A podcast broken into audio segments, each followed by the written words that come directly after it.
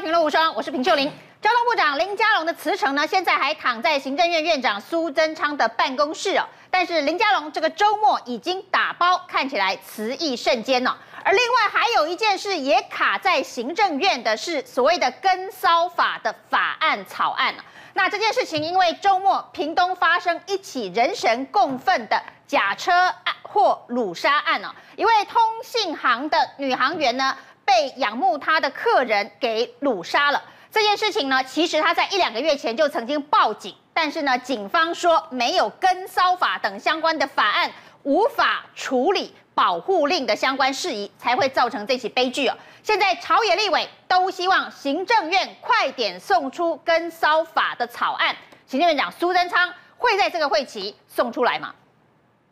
屏东通讯行员工曾姓女子长期遭到客人黄姓男子跟踪骚扰，案发前她已经发现不对劲，在骑车过程当中，她就有打电话跟主管说有人跟踪她，那主管跟她说，你就骑到派出所去，把她带到派出所去这样子，那不知道是不是在讲话这个过程当中嫌犯。就从后面撞他。曾姓女子打电话向通讯行老板求救，没想到这成了她最后一通电话。家属心痛不已，除了希望黄姓男子到灵堂下跪道歉之外，找上立委周春敏。那个警方，警方有有去劝导，跟他讲说这样是不行的，不了了之啊，你雷同家暴那种保护令啊，如果不是有这个三等亲的话，如果有这个保护令存在。那事情也不会再发生。其实早在去年十月，台南某大学女学生放学遭到男子跟踪，第一次报案没抓到人，没多久传出命案。这回屏东曾姓女子长期被跟踪骚扰，两度报案求救，却卡在没有法源依据。偏偏受到骚扰达一年的，就有百分之四十五点九的个案；受到骚扰达三年的，也占两成。这么多人深受其害，却少了强而有力的法令保护他们。延宕已久的纠缠行为防治法能够赶快完成立法，加害人知道有所节制，知道这是犯法的，避免再有下一个人受害。蓝绿两党目标一致，希望卡在立院的跟踪骚扰防治法尽快三读通过，让警察获报后能够立即并且有效的介入，这样曾姓女子的死才会更有意义。东森新闻台北屏东综合报道。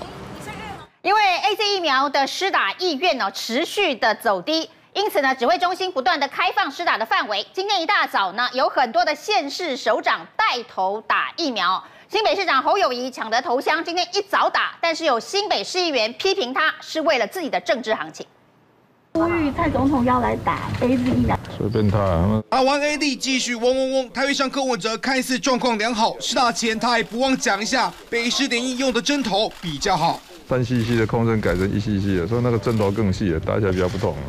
不过价钱每一支差三点五元呢。改用较好的针头是否会提高民众施打意愿不好说。边境一打开，大家还是乖乖要打。还有点嘛，你要不要一辈子戴口罩？但一个小时前后医施打完后还能开玩笑。打得很好，都没有感觉啊。他打进去我也没感觉，拔出来也没感觉。事实上，AD 副作用一律大。台中市长卢秀燕施打后也坦言。亲友先前劝他不要先打，是没有什么疑虑啦哈，因为第一个我不是很怕打针的人，亲朋好友、家人或者医护人员，那总是会有不同的意见啦哈，他们就认为说，呃，要不要再晚一点打啦？潘文明星也只能带头打，像桃园上曾文灿一早最先接种，打完后神采奕奕。哦，一个人只有零点五 ml，啊，所以应该没没有什么感觉，他打的时间很短，对疫情指挥中心。还有各责任医院，好都有信心。不止直辖市长们，地方诸侯也施打踊跃。呃，未来国际疫情啊慢慢趋缓，然后边境要逐步开放，那我想施打疫苗还是一个很重要的一个呃指标。大家踊跃的来施打疫苗，我们再一次团结，呃，建构呃强大的一个防护网。各县市首长这回打 AD，下回就能看到蔡总统打国产。第二间节目来宾，台北市议员徐小新，大家好；前立委沈富雄，大家好；前立委郭正亮，大家好；台北市议员王世坚，邱院长，大家午安；我们看到这个周末呢，交通部部长林佳龙特地回到办公室去打包哦，代表他辞职的心意非常的坚定哦。而林佳龙的辞职哦，这件事情辞呈为什么？到现在行政院没有办法批出来？到底是什么原因哦？那四月二号发生了泰鲁格号的事故，现在确定已经酿成了四十九个人死亡。那四月二号的时候，林佳龙说他就向蔡英文跟苏贞昌提出了口头辞呈，四月六号进一步的提出了书面辞呈，然后。后呢？四月八号，苏贞昌打电话给林佳龙说：“现在我们不谈辞职的问题哦，似乎不要批他的辞呈。”那然后呢？林佳龙这个周末跑到部长室去打包了个人物品，告诉大家他是要走的。那事发到现在呢，已经一个多礼拜了。据说最新的林佳龙的走人时间表是四月二十号，因为那一天呢，大清水隧道可以。恢复通车，那一个部长的辞职居然拖了这么多这个不同的戏码，这中间还有更夸张的是，各个产业工会、旅馆工会、这个旅馆商业同业工会、观光协会、民宿协会、小客车租赁协会、驾驶员工会、邮政工会、机场工会、中华电信工会。通通都发公开信哦，请求慰留林佳龙哦。那在这段期间呢，这个慰留大戏不断的上演。今天国民党立委郑丽文就踢爆，他说为什么会陆陆续续有这些工会跳出来慰留林佳龙？是因为哦，林佳龙的主任秘书哦，这位黄和庭主任秘书一一打电话联络这些团体，要他们发公开信来慰留林佳龙哦。他说呢，这不是恶心可以形容，这是毫无人性。无耻哦！到底是真是假？交通部是不是应该说明一下？所谓的未留大戏哦，未留林家龙的大戏是交通部主动去发动的。那我们来看这张照片，其实是相当的讽刺哦。这张照片呢是在二零一八年十月二十八，也就是普悠玛事件发生的一个礼拜之后哦。那这一天呢，蔡英文总统到台中去参加台铁的一个车站高架化的典礼。这个时候，当然林家龙在选。台中市市长连任哦，那可能就是为他造势的一个政绩的剪彩活动。这个时候呢，这个活动当时吴鸿谋是交通部部长哦，那林佳龙是当时的台中市长。吴鸿谋因为普悠玛号下台哦，这个背了十八条人命哦。那这一次的林佳龙又因为泰鲁格号 现在请辞待命中哦。苏文昌什么时候批辞呈？为什么这么久辞呈没办法批出来？到底？蔡英文总统在想什么，或者是苏贞昌院长在想什么？为什么不批辞呈啊？有这么多人在未留，那留留留留留，是不是真的要让他留下来？呃，政治人物呢，做一个官要负政治责任。好，所谓的政治责任就是做不好就走人，这是民主政治的第一课。在世界所有的民主国家都是这样，不这么做的就是共产国家，是独独裁跟威权的国家。所以我不太晓得，就是说现在的政府自诩民主进步党，但是连一个政治责任负负起来哈，都好像。这个要推三阻四的，然后里面的人，然后要再帮他宣传说要去慰留，这是一件我觉得有点颠覆我三观的事情哦。就是说，呃，你看这么多的工会联合会去说要慰留他，那我请问一下，你有种你去找台铁出来慰留他吗？你有种去找台铁的工会来慰留他嘛？这件事他之之所以应该要负政治责任，是来自于泰鲁格号，就是跟台铁相关的。你其他那些同业工会的，你就像郑丽文讲的，如果是你这个交通部的主秘去请大家去发声援，这要干嘛呢？就是演一出戏给大家看，然后去慰留，然后好像意思说，我已经向你表忠了嘛。呃，有两个人在这个事件里面要讲，第一个是林佳龙。林佳龙他的个性，我最不喜欢他的一点就是好大喜功。其实，在他这件事情发生之前，也有很多各式各样的大大小小的事嘛。他自己拜托好不好？不知道检讨还出书哎。所以你就可以知道，说他这么爱出书的一个人，他就是什么东西可以宣传就要宣传，他在徐图未来再进一步发展的可能性。但不管他现在既然已经去打包个人物品，代表对林佳龙来说，他也知道他自己是辞定了。那另外一个关键人物，就是我们今天一定要去谈论的，就是苏贞昌。为什么在四月八号林佳龙跟苏贞昌的对话里面，苏贞昌不允许他去谈所谓的辞职的事情？苏贞昌在想什么？你要去晓得苏贞昌，他是一个之前他去会勘的时候，人连人家医院的停车格少算了几个，都要震怒，要查办，然后要骂他雷厉风行，组成各种调查小组。苏贞昌是一个这样子的人呢，对于很多一点都不重要的小事，他是作秀做到这个程度，凶狠的程度是这样。可是我们这是台铁泰鲁阁号，五十条人命，四十九条人命。两百多个人受伤，你看到苏贞昌做了什么积极的作为没有？他震怒了没有？他查办了谁没有？他要求林佳龙作为这个部长走人了没有？代理的局长要负责任没有？要成立所谓的体检小组，重新去彻查二零一八年上次这个普悠玛的体检报告为什么执行起来哩哩啦啦？有吗？没有，他直接躲在幕后，他图卡呢？不是最爱做图卡吗？一个大大的这个光头在那边说哦，怎么有政府会做事？去哪里了？没有，所以你可以看出来，苏贞昌这个人，他就是在小事情上面煽风点火，在跟自己有关，你需要负起责任来的时候，逃得比谁还快嘛。所以我合理的怀疑，待会世坚议员可能他民进党他比较了解他们的派系问题，他可以来讲一讲。那我合理的怀疑，这就是位置还没有，他也还在，对，还有郭正亮，没有，因为上次那个黄世坚对我表以前，所以我要点名他。哎，是不是因为你们派系还没有决定好谁要接交通部长，谁要接台铁局长，所以才不愿意让林佳龙辞，要让他走也走不掉？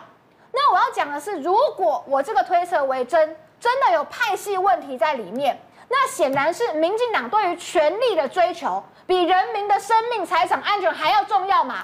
今天你应该要立即查办，叫他走人，马上换到新的人，然后立刻提出体检报告，重新去执行，告诉我们什么时候该怎么改，其程是什么？可是你四月八号林佳龙已经说他要负政治责任要走，你为什么不让他走？是不是派系的权力还没有乔好？所以对苏贞昌来说，到底是派系重要？权力重要还是人民重要？所以世间是不是派系还没有瞧好，名单还没有瞧好？那你接到电话没有？会不会现在每个人都在等电话？呃，秀丽，其实后第一时间四月二号当天，林佳龙部长他就表达了他愿意负起最后的政治责任。其实我只能五个字来形容现在后我们社会大家共同的心境啊，就是成全林佳龙。他在第一时间，他已经表达愿意负起政治责任，那我们大家也愿意来成全他。事实上，林佳龙部长也这么做了嘛？就像您刚刚看板讲的，他前两天就回去再开始打包部长。对，所以其实问题是在院长啊，很清楚，院长现在是拉住林佳龙当他的护身符嘛。哦，因为如果林佳龙部长走了。那问题就是来到了院长这个地方，而事实上，我认为历届从国民党到民进党哦，历届不管谁执政，历届的院长跟部部长哦，对台铁大概就是五个字啦，就是眼不见为净，无看准拄好啦，无看准拄好。所以林佳龙部长大概是历届部长里面他做最多事的，包括对台铁也做最多事。你看他在上任没几个月，他就提出对台铁的总体检报告，而且这份报告因为需要跨部会的合作，一百四十四项，里面有很多需要，比方说要内政部、要经济部，内政部是帮他哦土地变更、土地开发这些部分。那因为跨部会，所以他当然是签报给院长。那很可惜，院长到现在都不读也不回了哦。包括这里面，他对台铁局长，他认为说，哎，适合的人选是谁？他也签报啦，也签报给院长，一样是遇到以哦不读也不读不回。所以现在的问题，不读不回的原因是民进党内的派系斗争嘛？就是说林佳龙是正国会的，所以你送来的东西，你来的体检报告，体检报告还是前一任赖清德做的，所以我就不读不回。我我认为这可能是对个人吼，就是喜欢不喜欢嘛。像内阁里面，像院长就是特别不喜欢林佳龙，不喜欢徐国勇，恰巧这两个部会又都是最重要的。可以因为这样我不喜欢他，所以他提的事情我就不理吗？啊，当然这就在另外一个篇幅来讨论了。那所以我认为林佳龙就注定会是悲剧人物了，因为他再怎么努力也没有，他再怎么有才干，他确实你看。多现在那么多工会慰留他，其实出于自愿的，因为巧芯他们可以去问的就是很清楚，绝对不是出于人为的。所以这个什么主任秘书黄和庭没有在策动。飞机哦，船舶到公路到铁铁路都各方面，邮政也有人工会出来来慰留他，那是自发性的。如果林佳龙想走，他不会在第一时间就表达。他的应该负政治责任，还有他也不会去打包。那你看他留下来，他留下来继续扛这几天的责任，我觉得那个心境其实是更凄凉，他其实更悲壮的。所以我认为应该是肯定他了。不过这的确是让大家蛮看不懂的，因为林佳龙都跑去打包了，他呢四月十一号跑到办公室去把自己的物品都打包了，但是郑丽文却踢爆他的主任秘书在发动这些工会慰留他啊，主人一直去打包，结果他的主秘一直找人喂留他，那这到底是在演什么？我觉得相对于林家龙啊，王世坚注定是一个喜剧人物。那那我们先来讲哦，为什么说呢要多留一篇算一天？对，大家都同意啊。这个，然后因为这样情况之下，阁揆可以留在第二线嘛。我是不太相信这个时候是派系摆不平，因为这么大的悲剧，只要苏贞昌提出一个还过得去的人物的话，我觉得派系基于利益啊，坚持说这个不行，那个不行，这个我要，那个不要的可能性相对是比较低的。现在人选是苏贞昌决定还是蔡英文决定啊？呃，这个东西啊，大概要苏贞昌同意，但是最后要。总统点头，这个是现在民进党。林佳龙是苏贞昌提的吗？呃，我我觉得他第一时间点就向总统报告哈，所以我觉得他应该是总统所所属意的人呐。那既然林佳龙当时是蔡英文提的，那现在要换林佳龙的人，不应该也是蔡英文决定吗？我觉得情况不一样啊，这个时空环境不一样，这是民进党常常讲的。那至于说为什么大家？来一这么一股相当热烈的未流的的风潮，我们有三个可能性，一个就是说林佳龙心口不一，你官瘾非非常大，你所有的动作都是假的，你还在看风风声，如果可以留就留，我不相信，因为如果这是情况的话，那我认为林佳龙是很可耻的政客。那第二点呢，就是说这个部的主秘，交通部的主秘，就是就是。被林佳龙授意去做这些事情，这个我也不相信。这个跟第一个情况一样。那最有可能就是说，主秘啊，晓得这个是慰留不可能成功的，但是它形成一股这样的万民慰留的情况下，风光下台。如果是这样的话，那我觉得这个主秘也是非常非常的可耻，比比老板还还可恶。那我觉得你说他做这些事情，林佳龙不知道？呃。对我我我我认为啊，林佳龙知道而管不了他哈，这个这个部长也有一点问题。那第三点呢，我觉得你看看这些未留的人啊，都直接间接是是国营事业，或是办国营事业，或者是不是那么硬性的。交通事业了，这个是软性的很多，而且观光产业对，而且这些产业哦，大概都是因为疫情而受到相当影响的所谓产业凄惨的那个产业，周边，所以他们到目前为止，大概对交通部长给他们的复苏计划，给他们的这个帮忙，大概在感觉上认为是不错的，所以呢，他们一一来基于有一点感恩。后来，二来有一点害怕，说如果换的人，那事后如果疫情没有办法的没有办法从此呃处理好，那是不是继任的人对他们不会这么好？所以哦，有这个可能性，但是我觉得这个就是国营事业的弊端了。今天如果。国营事业没有这么到处都是的话，那我觉得是一片在这种情况之下，一片风起云涌要慰留长官的可能性就相对低。但是我觉得这样是很难看，这样哦，我觉得不见得帮了林佳龙的忙，这个害之是子以害之。但是我我觉得我在这里要呼吁部长啊，如果你去意这么艰难，看到这样的情况，你就出来讲一声嘛，我要走是非走不可的，你们就少来这一套。这个讲这句话不要十秒钟啊，哦，那就可以把这个这个灰尘把它稳定下来。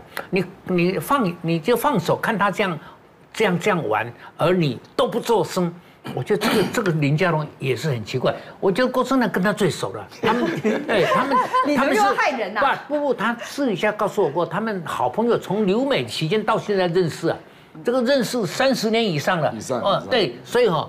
我刚才讲的话，大家不要不要呃听听就好，要听要听郭正亮，要听郭正亮。那先问一下郭正亮，到底林佳龙知不知道这些产业工会现在陆陆续续在慰留，是他的主秘去一一联络，请他们出来慰留林佳龙？他知不知道？我觉得那个那个观光产业的部分真的是主动的啦。哦，那因为林佳龙在那个纾困的过程当中，还要跟他们成立 LINE 的群组。你说发了很多钱的意思吗？不，不是，不是，发钱当然是了啊。那可是那是政府的政策嘛。我的意思是说，他努力的成立 LINE 群组，那努力听他们的那个他们的难过之处嘛。那他们难得碰到这样的部长啊。说实在，因为林佳龙毕竟当过市长，他选举出身的嘛，所以。知道怎么跟业者互动啊？那他们当然会担心说，如果未来那个人他们不熟的，因为那个过过程也磨合了蛮久的哦，磨了大概两三个月。你意思说，他们真的觉得他们这样子发动未留，林佳龙就会留下来？呃，不是，当然不是啦，也不是。我觉得那那他这个动作的目的是，沈大佬的评价我是同意的。你有同意啊？这个会适得其反呐。嗯。那反而帮了苏贞昌啊。又帮了苏贞昌。我当然是啊，因为苏贞昌希望他做越久越好。这个会不会是你？所以说这个主秘林佳龙身边这个主秘是苏贞昌派来卧底。不，我觉得里面那个观光的跟那个什么旅行商业同业公会那些应该是主动的啦。可是下面那几个我没有把握了。因为下面那几个官方色彩比较重，人情上一个交代。对对对对对，那下面那几个我就不知道。因为这些动作非常的不寻常。那过去不管是吴鸿蒙要下台，因为普悠玛号，或者是谁谁谁因为什么政治责任要下台，都很少看到有这样十八项。我我讲一下吴鸿蒙啦，吴鸿蒙是二零一八年的十月二十一号，他提出就是发生那个普悠玛的，他二十三号就走了。那当然重点就是赖清德批文嘛。那现在的重点就是苏贞昌不批嘛，就是赖清德让吴鸿谋负起政治责任，对，可是没有这个苏贞昌没让林佳龙负政治责任。那林佳龙事实上在那天被询的时候讲了一句话，我觉我觉得他是一定会走了。他说：“我首先是一个人，然后才是部长。”这句话就是说他就是要负起。做一个人的责任嘛，所以他是真的想走。你跟他那么熟哦，就是说呢，假设他的主秘发起这些同业工会来慰留他，这件事情是他知道而且受益的。假设，那是不是他认为说，他就算要走，有这么多人感念他的方式走，对于他未来再徐要在出发的时候，会有正面力量的帮助。有有想到这么远吗？有，超前讲，真的有，真的有。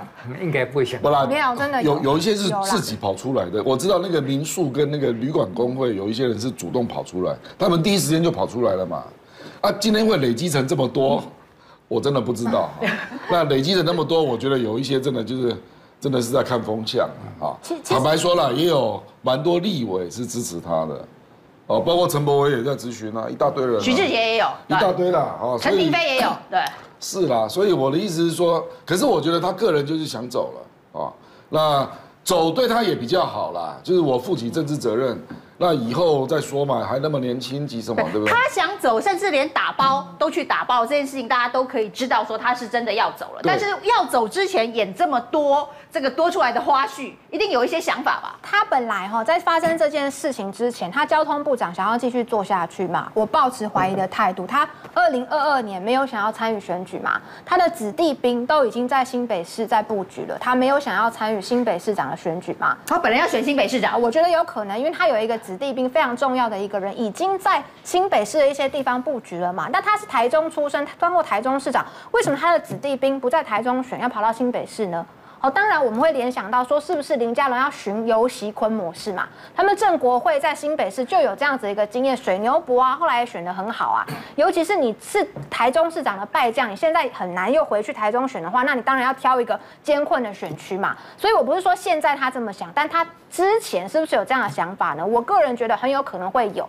那自发生这件事情，交通部长做不下去，他不会思考说？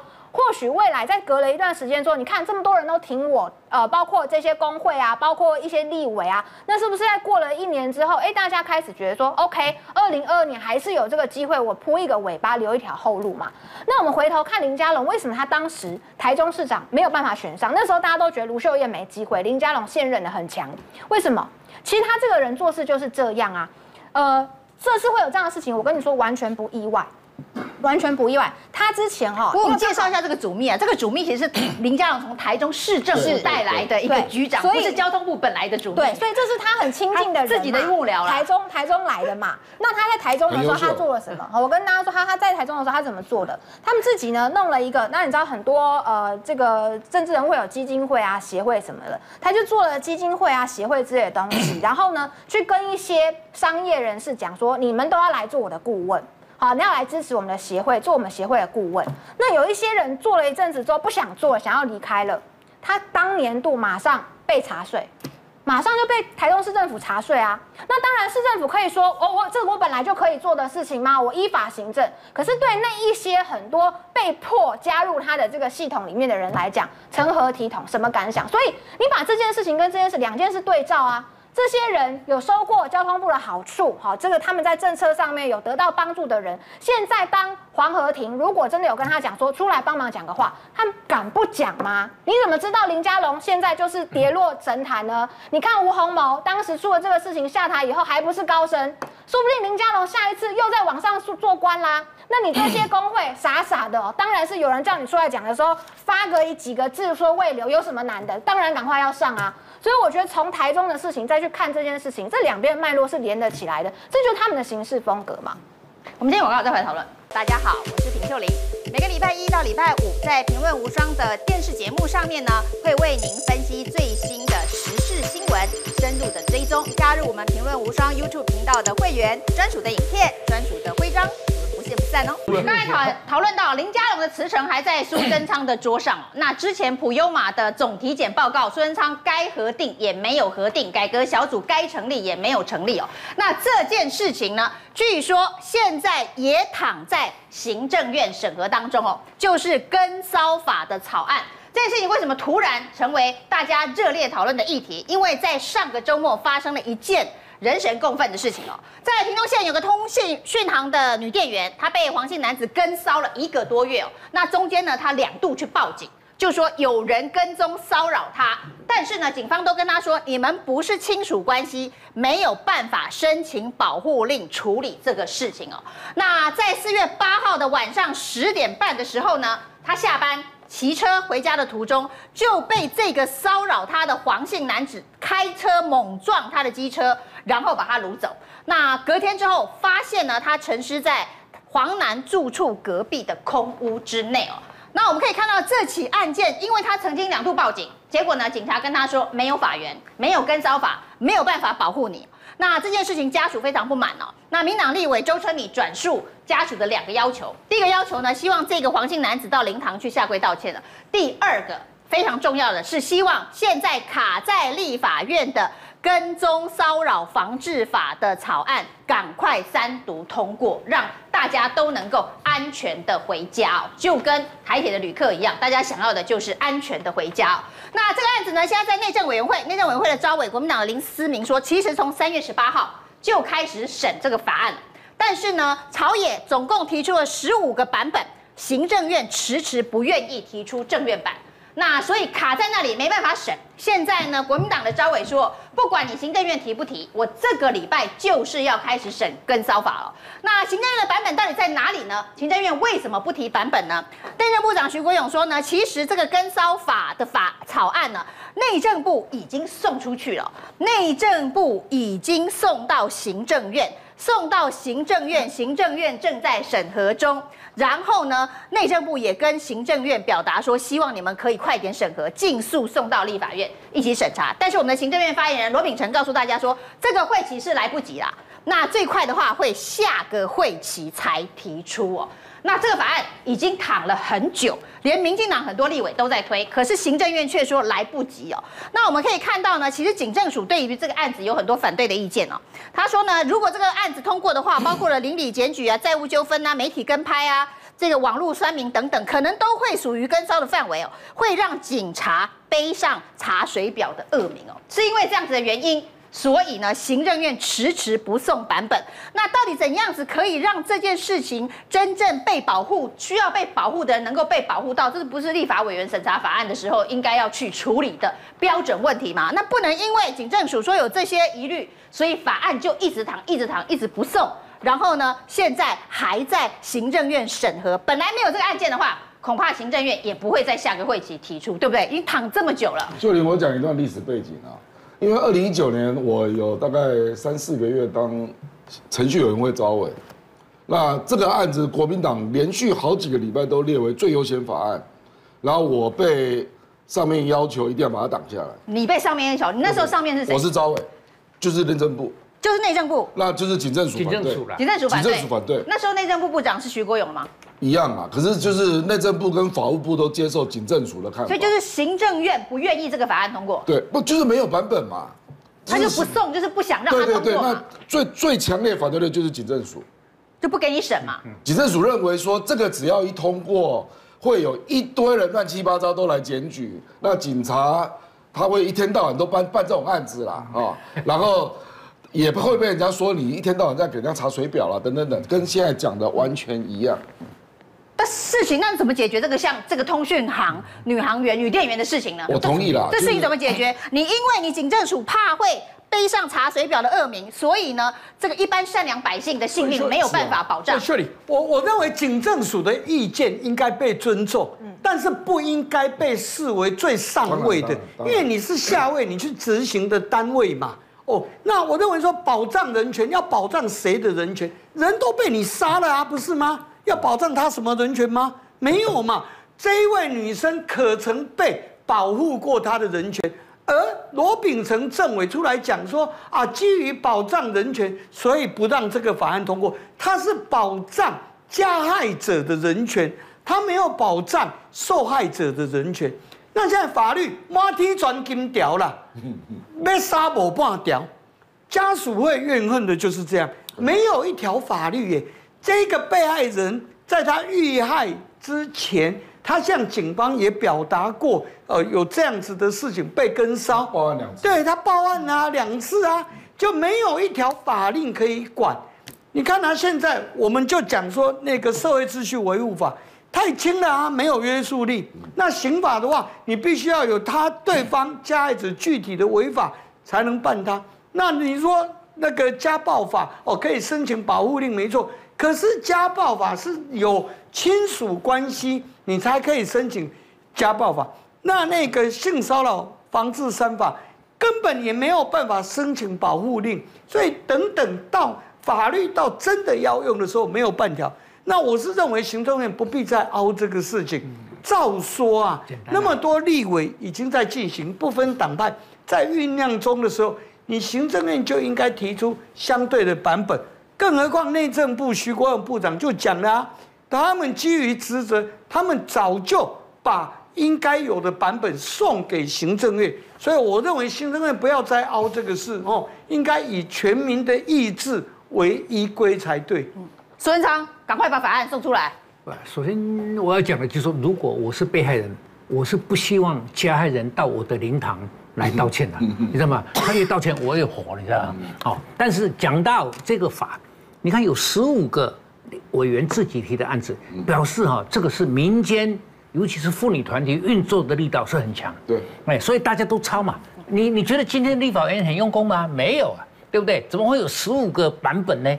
就抄来抄去，他也抄，他也抄。有警政署就说那些都妇运团体的版本啊，那没有关系。我跟你讲哦，这个警政署的借口可以有你的版本啊，其实站不住脚了。我觉得行政院如果有心，他应该跟连同会同警政署，然后把这些妇女团体或者把这些提案的委员通通叫过来，开一场非常慎重、非常严肃的沟通嘛，也不要公听会。就说你看现在排起来这些，那有哪些你们可以让步的？有哪些可以剔除的？啊，有哪些会产生什么副作用的？好好沟通一下，然后行政院最后就提出一个能够包容最多意见，但是又能够让警政署可以行得通的最后的行政院版本。因为在立法院有一个有一个惯例啦，如果没有行政院版，再多的立法委员版，它通常执政党会让这个。这个法案不不进行审查。可现在发生了这样子的事情，民进党立委还敢反对这个法案吗？但是我认为啊，我程序委员会退了至少我我认为二十次。对，因为没有正院版呐，所以只好退啊。那你正院版一直不出来，就是希望这个在立法院审不过嘛。我我觉得罗秉成今天讲的这些话是很不妥的，他是不应该讲，他应该晓得说审时度势哈，这个好像这次逃逃不过了嘛。还有你讲的那些借口也没有那么大不了，那都是小事，枝枝节节的，有一些是可以把它删掉的，有一些是可以接受的，这稍微整理一下。我认为啊，我认为行政院版很快的就会出来。嗯，不过在立法院里头推这个跟招法非常用力的是范云哦，那也是民进党的立委。那现在挡这个法案的是行政院，我们的发言人罗秉成说，现在有很多困难，这个会期不送了。那范云敢催苏贞昌吗？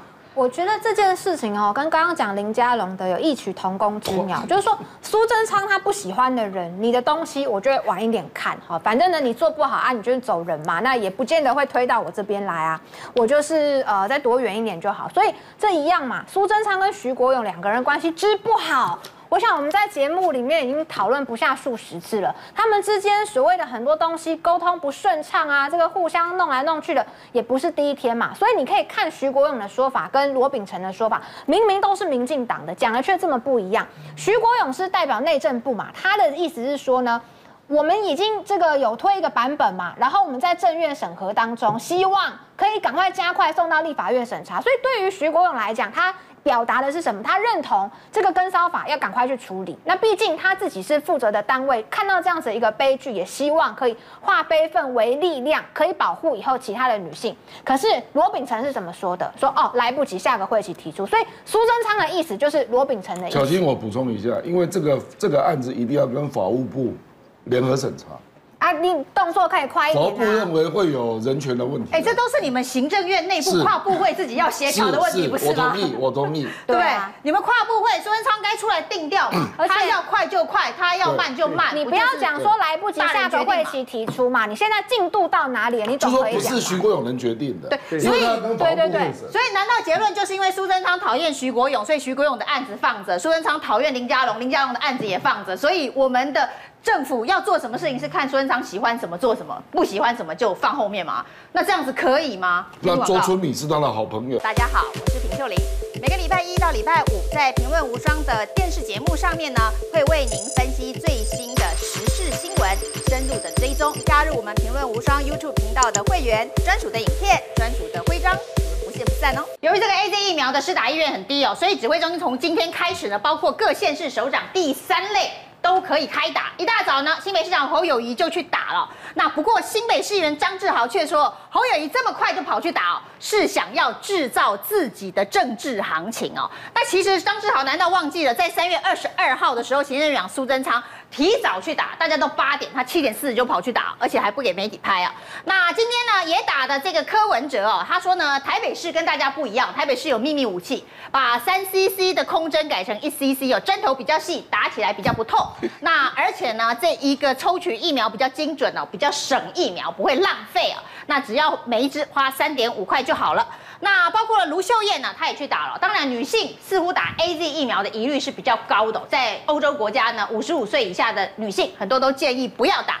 那卢秀燕说，本来有亲友叫她不要打，等等看哦，但是她觉得有防疫责任，要带头打。那这个疾管署的副署长罗义军呢？他也是代表某一个群体哦，他自己有糖尿病哦，他是要告诉大家，糖尿病患也要打哦，那让糖尿病患安心，他就是自己就是一个糖尿病患了。那以目前来看，我们的 AZ 疫苗哦，那接种人数大概是两万四千六百五十八人，接种比率真的算非常非常的低哦。我们有大概三十一万剂的疫苗，那施打率只有百分之七点八哦。那所以现在最后的方法呢？就是要开放自费施打，礼拜三可能会宣布自费施打的相关的办法。那可能有五千到一万剂，四月底前开放，只要你付钱就可以打，就是希望赶快鼓励大家去打 AZ 疫苗，打得完吗？大佬，我首先对这个自费很有意见了，很有意见，因为自费哈，就是还没轮到你，但是你有出国的必要，那。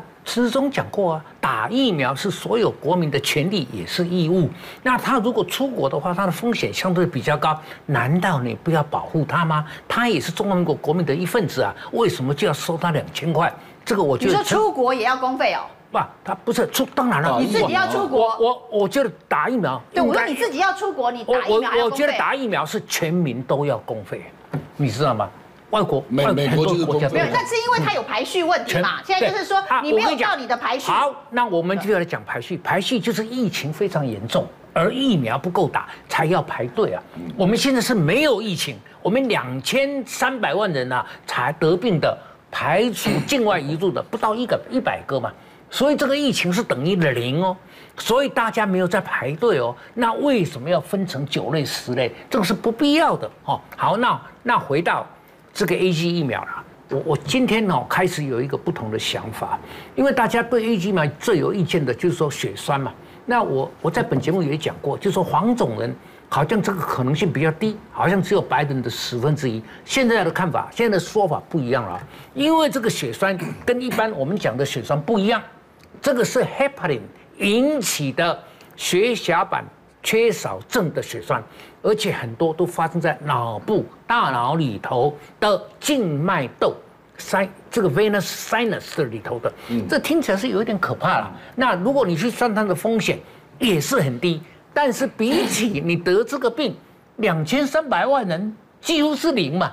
所以呢，你如果现在听说莫德纳，莫德纳就这个并发症发生的可能性是比这个低，哦，是没有那么不舒服。而且它的效果是九成以上，也比 A G 好。那如果一个月以后莫德纳可以进来，那你现在为什么在乎这个一个月得病的风险，而非得去打 A G 不可？你的意思是指挥中心其实没有把握在一个月莫德纳会进来，这个现在才大叫大家打。我我，我在这里呼吁啦，因为今天我看到有一篇文章说五月底莫德纳要进来，哦，那我觉得我觉得是不是有莫德纳？而莫德纳还要等多久？我在这里，明天下午两点，我希望这个陈时中或者是其他的成员要向大家报告，莫德纳什么时候要进来？如果莫德纳好，这个量比这个多啊，啊，比这个好啊，啊，比这个没有副作用啊，啊，快要进来了，那我觉得政府就不需要强力去鼓吹大家。非打那今天打了这些人都白打了，因为你说下个月莫德纳就要来，那今天这些首长在干嘛？这些首长拼命的在帮忙促销打疫苗。我我认为他们为民，我认为他们为民表率无可厚非啦。哦，但是已经一万多人哈，接近两已经两万了嘛。这些打第一季的，他们当然非得打第二季的这个 A G 不可。欧洲都已经建议混打了，第一季打第一季打 A Z，第二季请打别的。欧洲都已经建议混打了。但是我们现在的团队还没有松口说第二季可以打别的哦哦，所以呢，我现在是假定你第一季打 A G，第二季最好恐怕还是非打 A G 不可。但是哦，生下来你不要说我手上还有三十万、二十九万，那这个哦非打完不可。我觉得哦，大家去比较一下。我觉得陈时中你的脑筋要开放一点，你要为国民着想，就是说我打 A G 的风险跟打跟得病的风险都很低哦。嗯。但是虽然都很低，还是有高低嘛，对不对？那而且你打疫苗的麻的的的问题啊，是自己去招来的，这无病无痛自己惹来的。你得病是不得已的，你你懂我意思没有？嗯。那这两个的高低，站在这个受害人的立场讲。是值得比较的，不是像你长官一句话就说这个都很低吗？啊，没有关系啊，哦，这打就打吧。我觉得这个再考虑一下。有人问我说你打不打？我说我当然打，为了出国了，为了出国我打。但是我现在想一想，如果莫德纳五月底以前就要进来。我恐怕大佬啊，这就是一件没有答案的事。我们牛津买了一千万只，对，没有，这没有答案。如果他现在告诉你说莫德纳五月底就要进来，保证现在没有人打 AZ 了，就是这些人就本来已经开始在打，那些首长都示范就是要叫大家来打。他如果现在给你答案的话，就没人打了。如果莫德纳五月底以前真的要进来，啊，你现在故意把它隐瞒，不让老百姓知道，我问你，这个犯的法有多重啊？可是陈时中不是说不能选吗？不能没有，你可以这一批到，你可以不要打，啊、你可以等下一批啊。我可以不打，自费的话都可以选的。对啊，那自费的话都可以。这个不是选的问题啊，因为我不打。这个现在是有跟没有的问题，我，我没有别的可以选，我现在只能打这一个，所以我只有打跟不打的问题。我觉得打很有意义啊，今天这些县市首长帮我们全民带头打，很有意义的。第一大意义就是说，吼。胖的、瘦的、老的、少的都有了哦，每个族群的男的、女的代表都有，都都有，对，男的、糖尿病的也有了，男的、女的都有了，哦，连得病的、连糖尿病人家他们也站出来打，这是好的啦。第二点，我是认为 AZ 疫苗确实被过于妖魔化的啦。刚大佬讲的，因为我们台湾人民大家都很聪明嘛，他数学头脑都很好啊。当你的得到的豁然率吼远低于你现在打这个疫苗会发生的欧盟的那几个血栓的例子的话，而远低于的话，更何况台湾现在疫情这么好，当然大家施打的意愿是不高的啦。不过第三点哦，我相信指挥中心他们现在对疫苗不只是我们台湾的指挥中心。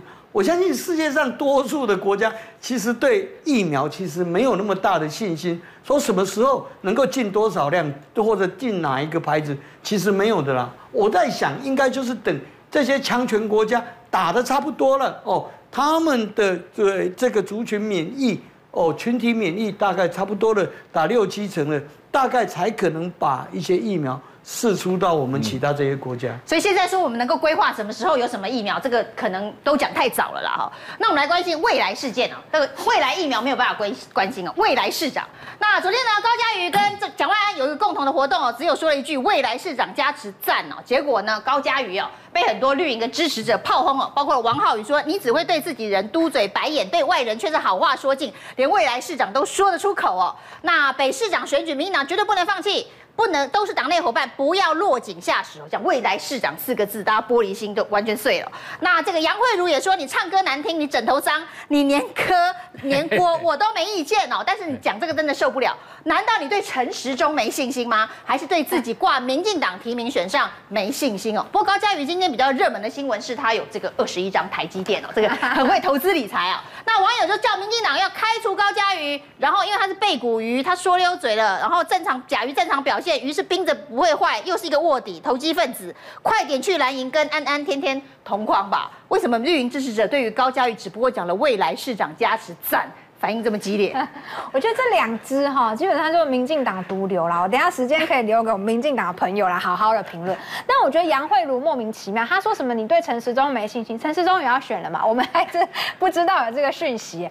呃，高嘉瑜当然在他们眼中是视为眼中钉啊，他觉得说啊，为什么他都总是吸引这么多人，不分蓝绿的有些人去支持他，可是我们呢，他们两个呢就总是被炮打哈。你看王浩宇，绿的也讨厌他，蓝的也讨厌他，所以我觉得有时候是吃不到葡萄。嫌葡萄酸去攻击高嘉瑜啦，那我觉得其他们都是民意代表，所以一起去出席这样子的活动，互相讲一点场面话，真的很常见，还好不需要去像这些人这样子，好像看到人就要咬上去，咬上去，其实是败坏了民进党在民众心中的形象。嗯，那民进党的这个高嘉瑜这样说，非常的不不不得当吗？其实高嘉瑜他是说，不管是我还是蒋万安呢。他不能这样讲，因为他已经支持王世坚了，他市长这一票 已经支持未来市长王世坚啦，不是吗？世坚，我是被抛弃的人，我都不讲话了哦，我都觉得应该平常心看。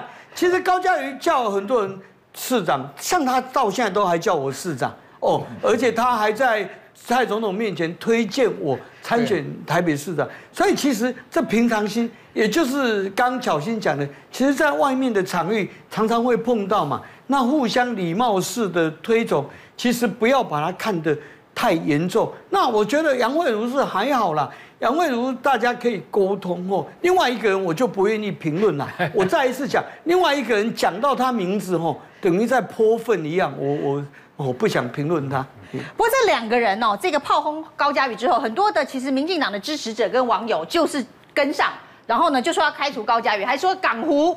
要提别人，不能再提高嘉瑜了。提高嘉瑜，民进党投不下去哦。港湖，民进党有可能提别人吗？我港湖本来就有大概民进党大概五趴的选民是非常排斥他的啦。嗯，这个长期都这样啊。